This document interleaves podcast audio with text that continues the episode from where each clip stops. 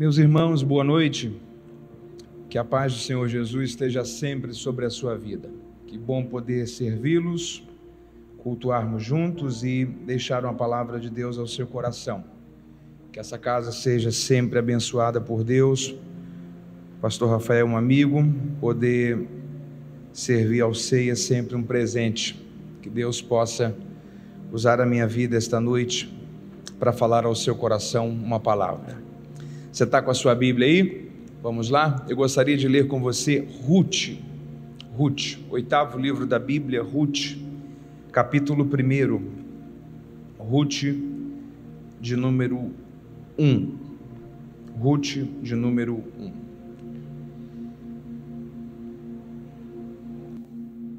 Nós vamos ler a partir do verso 1, alguns versículos alternados. Ruth 1, a partir do verso 1. Você achou aí? Versículo 1, a partir dele está escrito assim: Nos dias em que os juízes julgavam, houve fome na terra, e um homem de Belém de Judá saiu habitar no país de Moabe, ele, sua mulher e seus dois filhos. Chamava-se este homem Elimeleque, sua esposa Noemi, os filhos chamavam-se Malom e Quilion, eram efrateus de Belém de Judá, foram a Moabe e ficaram ali. Morreu Elimeleque, marido de Noemi, e ficou com ela os seus dois filhos, os quais casaram com moças moabitas. O nome de uma era Orfa, o da outra Ruth. E quando já fazia quase dez anos que moravam ali, morreram também os dois, Malom e Quilion, ficando assim a mulher desamparada de seus dois filhos e de seu marido. Então se levantou ela com as suas duas noras para voltar ao país de Moabe, porque nesta terra ouviu dizer que o Senhor tinha ajudado seu povo, dando-lhe alimento. Pelo que saiu do lugar onde estava, e as suas duas noras com ela, e indo elas caminhando para voltarem à terra de Judá, disse Noemi às suas noras: Ide, voltai, cada uma para a casa de sua mãe. E o Senhor use convosco de benevolência, como vós fizeram comigo e com aqueles que faleceram. Versículo 14. Pelo que então elas levantaram a voz e tornaram a chorar. E então Orfa se despediu da sua sogra com um beijo. Observe essa expressão. Orfa se despediu da sua sogra com um beijo, mas Ruth se apegou a ela. Disse Noemi: Tua cunhada voltou para o seu povo e para os seus deuses, volte também tu após a tua cunhada. Ela, porém, respondeu: Não me insista para que te deixe, e nem me obrigues a não seguir-te. Onde quer que fores, irei, onde quer que pousares, ali pousarei. Teu povo será o meu povo, teu Deus será o meu Deus. Onde quer que morreres, morrerei eu, e ali serei sepultada. E faça-me o Senhor o que bem lhe aprouver, se não for a morte que me separar de ti. Vendo Neemi que de tudo estava resolvida a ir com ela, deixou-lhe falar nisso. E assim as duas mulheres foram-se até que chegaram a Belém. E entrando elas em Belém, toda a cidade se comoveu por causa delas. E as mulheres perguntavam: Não é esta Noemi? E ela respondeu: Não me chame Noemi, chamai-me Mara, porque grande amargura me tem permitido o Todo-Poderoso. E se você leu comigo com um sinal, diga amém. Sua atenção está voltada para essa palavra, diga graças a Deus. O livro de Ruth é um daqueles livros que a história dele mexe muito com a gente. Se nós lermos só o capítulo primeiro, a sensação que nós temos é de empatia, de compaixão, de dor, por causa da realidade que essa família enfrentou. É um tempo de escassez financeira, e desde aquela época já se tem a concepção de que uma crise financeira em um local é uma boa oportunidade para tentar a vida em um outro país já se havia esse entendimento. Elimeleque, percebendo que a configuração econômica de Belém não era muito favorável, reúne sua família, sua esposa Noemi, seus dois filhos, Malom e Quilion, e decidem se mudar-se para Moabe. Chegando ali, a Bíblia diz que, infelizmente, algum tempo depois, Elimeleque veio a falecer. Malom e Quilion casaram-se com duas moças moabitas. O nome de uma era Orfa, o nome da outra Ruth. Quase dez anos depois, infelizmente, a Bíblia diz que os dois também vieram a falecer. ficaram as três mulheres viúvas, a sogra e as suas duas noras, Noemi, Urt, Ruth e Orfa. Havia um entendimento na época, na verdade era um conceito de lei, a praticidade daquele tempo, principalmente dentro do contexto judaico, que era a ideia de que se o esposo falecesse, a viúva casava-se com um dos irmãos do falecido, e o filho dessa nova união era considerado filho daquele que havia morrido.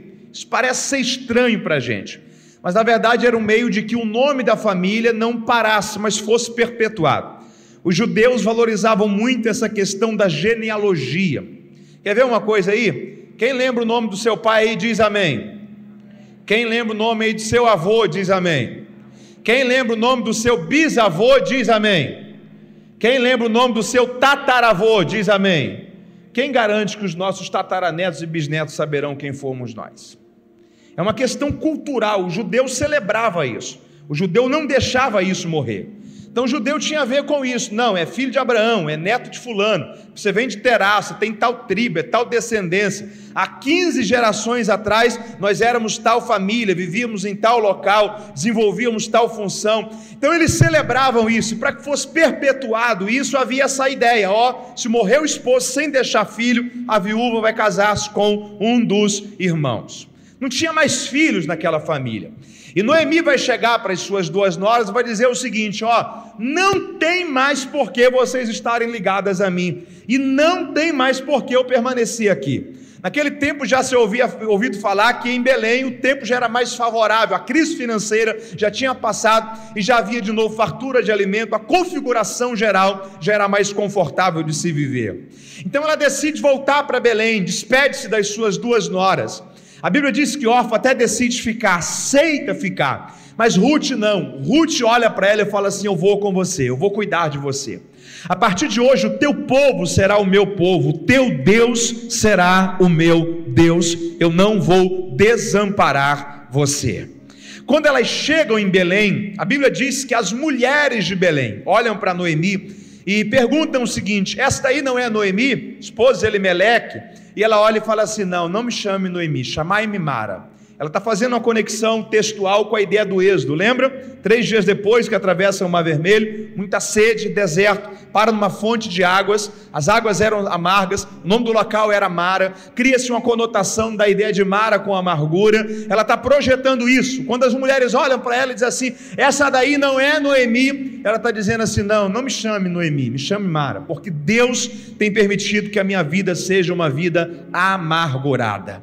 Se você lesse só o capítulo 1 do livro de Ruth, você iria terminar essa leitura aqui quase que depressivo, triste, tendo a sensação de que os dissabores da vida é, nos sucumbem diante das adversidades da trajetória. Mas quando você lê o capítulo 2, capítulo 3 e capítulo 4, você vê que Deus restaurou a sorte dessas duas mulheres.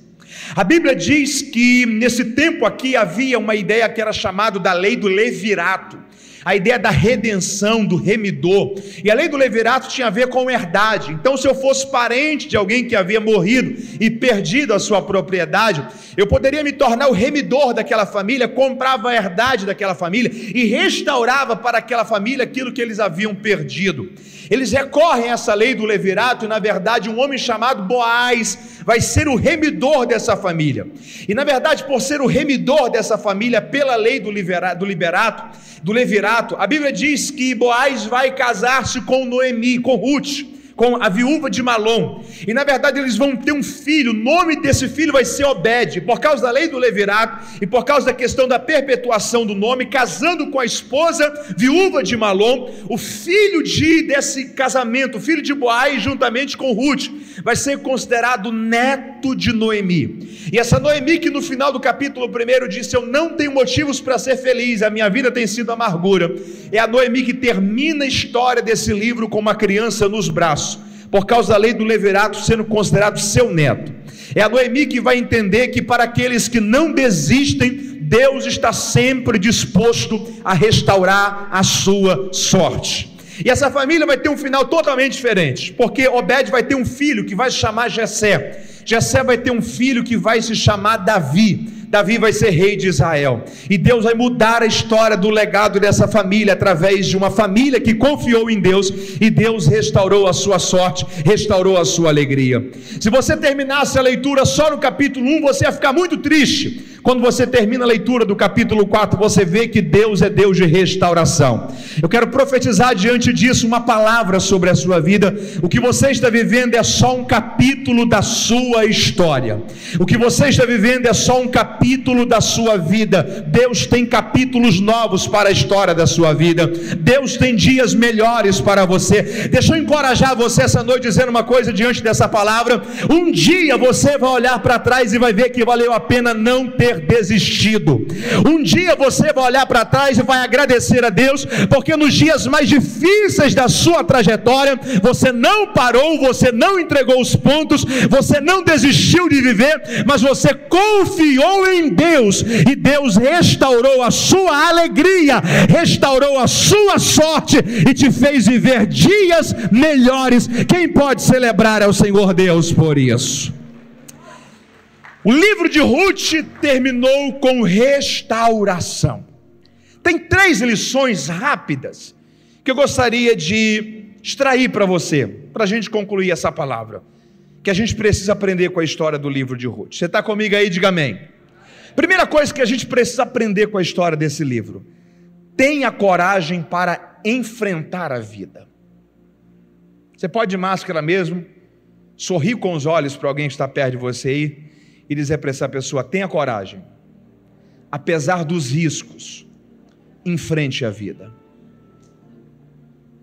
Ruth ensina para gente que você tem que ter coragem apesar dos riscos. Deixa eu te falar uma coisa. Cuidado para você não projetar na sua vida as coisas que deram errado na vida das outras pessoas. Cuidado para você não projetar na sua vida os resultados que foram frustrantes para as outras pessoas. Imagina se Ruth projetasse para a vida dela o que aconteceu com Malon e Quilion. Imagina se Ruth parasse e dissesse assim: Quer saber de uma coisa? Eu vou ficar aqui por Belém mesmo. Porque da última vez que alguém tentou mudar de país para começar a vida em outro local, não deu certo. Ele, Meleque, Malon e Quilion estão aí para provar isso. Imagina se ela permitisse que os resultados e as experiências da vida das outras pessoas fossem absorvidos por ela, para a vida dela, como se aquilo fosse acontecer com ela. Deixa eu te falar uma coisa: não é porque deu errado com alguém que vai dar errado com você. Não é porque alguém confiou em uma amizade e a amizade foi desleal que significa que não vale a pena mais ter amigos e que você não tem que construir amizades. Não é porque alguém casou e se separou, ou talvez teve um casamento não muito agradável, que significa que você tem que projetar os resultados disso para a sua vida. Não é porque não deu certo alguma coisa para alguém que você tem que projetar essas consequências para a sua história. A gente precisa entender uma coisa a história do livro de Ruth. Tenha coragem, a vida sempre terá riscos. Não existe uma vida 100% segura. Não existe uma vida 100% perfeita. A vida sempre tem riscos, mas confie em Deus e o Senhor te guardará. O Senhor te ajudará e te fará viver um futuro melhor para que o nome dele seja glorificado através da sua vida. Você entende isso? Primeira coisa que a gente precisa aprender com a história desse livro: tenha coragem e, assim como Ruth, enfrente a vida e não permita que as experiências da vida das outras pessoas sejam projetadas em você. Segunda coisa que nós temos que aprender com a história do livro de Ruth: cuidado para você não perder o tempo da oportunidade. Cuidado para você não perder o tempo da oportunidade. A mesma oportunidade que surgiu para Orfa, surgiu também para Ruth. Ruth aproveitou, Orfa deixou passar. A mesma oportunidade de seguir para Belém e de recomeçar ali a vida. Ruth abraçou a oportunidade. Orfa simplesmente deixou-la, deixou-a passar como se nunca tivesse existido. Qual foi a consequência de Ruth ter aproveitado a vida dela? Casou. Foi mãe de Obed, avó de Jessé, bisavó de Davi. Lembra quem veio da descendência de Ruth? Jesus Cristo, Messias prometido. Olha a quantidade de coisas que Ruth iria perder se ela não aproveitasse a oportunidade. Deixa eu te fazer uma pergunta. Você ouviu falar mais alguma coisa de órfã? Não. Porque aqui tem uma coisa que a gente precisa entender. a vida não reproduz a história de quem não aproveita as oportunidades.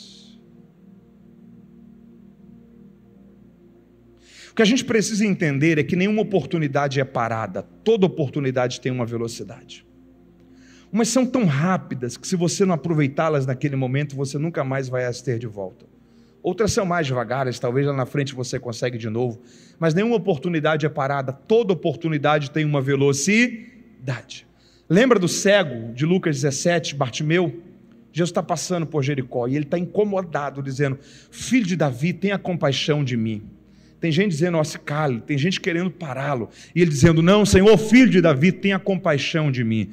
As pessoas estão dizendo, você está sendo indelicado, está sendo desconfortável o que você está fazendo. Se cale. E ele está continuando, está dizendo, Senhor, filho de Davi, tenha compaixão de mim. Aí o texto diz que Jesus então parou. E Jesus pediu que levassem ele até onde o Senhor estava. E o Senhor lhe perguntou: O que você quer que eu faça por você? E ele disse: Senhor, eu quero voltar a ver. O Senhor lhe restaura a visão. Aí quando você continua a ler o capítulo de Lucas, você entra depois no 18, 19, 20, 21, vai até o final do livro de Lucas. Quando Jesus sai de Jericó, ele está indo para Jerusalém. É a última semana dele em Jerusalém. No final daquela semana é crucificação. Depois você tem ele indo duas vezes a Galileia. E você nunca mais tem Jesus passando por Jericó. Era a última vez que Jesus passava por Jericó. É por isso que ele não desiste fácil. É por isso que ele insiste um pouco mais. Ele está percebendo que ele está diante de uma oportunidade que é única única e que não pode ser perdida. Deixa eu dizer uma coisa a você esta noite: não perca as oportunidades que Deus tem permitido você ter na história da sua vida. Talvez você não vivencia mais um tempo favorável novamente como esse para você aproveitar essa oportunidade dentro dessa configuração, mas eu quero profetizar em nome de Jesus esta palavra de Deus para você. Você não vai perder o tempo da oportunidade e Deus te ajudará para que o uma grande história seja escrita para a glória do nome dEle. Quem pode celebrar é o Senhor Deus por isso. Eu pedi que você repetisse uma expressão do texto que diz que Orfa beijou a sua sogra, mas Ruth se apegou a ela. Você pode repetir isso comigo de novo? Vamos lá? Diga: Orfa beijou, Ruth se apegou. Sabe qual é o problema? É que as oportunidades passam e às vezes nós só beijamos as oportunidades e não nos apegamos a ela. Você só cria um olhar agradável sobre a oportunidade. Você romantiza a oportunidade. Talvez a oportunidade de você fazer uma faculdade nova, dedicar mais tempo à sua família, corrigir alguma coisa, talvez que você sabe que não está legal, que precisa ser corrigido na sua casa, na sua empresa, na sua saúde, no seu casamento, no relacionamento com os seus filhos. Eu não sei, talvez, diante de qual abrangência da vida o tempo da oportunidade está passando para você. Mas deixa eu falar uma coisa: cuidado só para você não ter um olhar romântico sobre a oportunidade e pensar: como que seria se eu aproveitasse? Como que seria se eu me dedicasse? Como que seria se eu colocasse isso como prioridade? Como que seria se eu determinasse a minha decisão e a minha prioridade a fazer ser diferente isso daqui. Se a oportunidade passa e você só beija, mas não se apega, não coloca como prioridade, não faz daquilo plano principal, as coisas não mudam. Você está comigo aí? Diga amém. Diga comigo, eu não posso perder o tempo da oportunidade. Primeira coisa que a gente precisa aprender com esse livro: tenha coragem para você enfrentar a vida, apesar dos riscos da vida. Enfrente a vida. Segundo lugar, não perca o tempo da oportunidade. Aproveite. Faça valer a pena a oportunidade que Deus está te dando. Terceiro lugar, e aqui eu começo a concluir. Quando Noemi chegou em Belém, o que foi que as mulheres de Belém falaram? Não é essa daí? Noemi, e ela disse o que? Não me chame Noemi, chamai-me Mara, por causa da conotação da ideia de Mara com amargura. E se há alguma Mara entre nós, não se sinta constrangido por isso. Minha esposa também chama-se Mara e ela é uma pessoa muito agradável. Isso não define a personalidade que você carrega, talvez por causa do nome que você tem. Sabe qual é a grande questão aqui? É que nós estamos falando de uma cultura judaica, que o nome carrega uma mensagem. Judeus não dão nome por dar. A gente escolhe o nome do filho antes da concepção. Judeus não. Ah, nasceu dois filhos aqui, legal. Como que é o primeiro? Estranho, cabeludo. Criança não nasce cabeludo, nasceu peludo, nasceu. Ah, coloca o nome de Esaú, que significa cabeludo. E o segundo? Ah, nasceu com a mão agarrada ao calcanhar do irmão. Então coloca o nome de Jacó, que no hebraico a raiz hebraica significa aquele que agarra. Ah, é Moisés. Mas por que Moisés? Porque algum tempo depois foi tirado das águas. Qual o nome que Moisés tinha antes de se chamar Moisés os três primeiros meses? Não sei. Mas o, o judeu ele valoriza a mensagem que o nome carrega. Sabe o que é curioso? É que o nome Noemi significa agradável. Alguém que tem um nome de agradável, que está dizendo assim: não, não me chame Noemi. Não me chame de alguém agradável. Me chame de uma pessoa amargurada. Noemi está cometendo um erro, e aqui está a terceira lição, e aqui eu concluo essa reflexão. Que a gente precisa aprender com a história de Noemi e de Ruth. Deixa eu falar uma coisa. Não permita que as experiências da vida rotulem você. Produtos possuem rótulos. Garrafas possuem rótulos. Pessoas não. Não é porque você teve alguma experiência negativa na sua vida que você tem que permitir que isso influencie quem você vai se tornar. Não é porque foram injustos com você que você vai ser uma pessoa que vai reproduzir injustiça manifestar injustiça para outras pessoas. Não é porque feriram você que você vai se tornar alguém ferido que vai ferir alguém. Não. As experiências da vida não podem rotular quem você vai se tornar. Você lembra da menina que foi levada escrava para a casa de Naamã? O que fizeram para ela foi mal. O que fizeram para ela foi?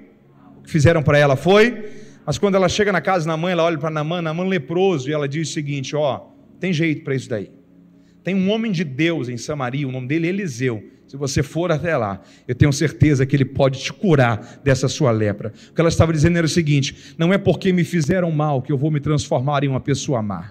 Não é porque usaram comigo de ferramentas injustas que eu vou transformar alguém que vai prejudicar pessoas em vez de ajudar pessoas. Não importa se fizeram a mim um mal, eu não vou permitir que a minha vida se transforme em uma vida que vai reproduzir maldade. Deixa eu dizer uma coisa a você diante dessa palavra: as experiências que te aconteceram na vida não vão rotular quem você vai se tornar, mas é o que Deus estabeleceu para a sua história que define quem você é.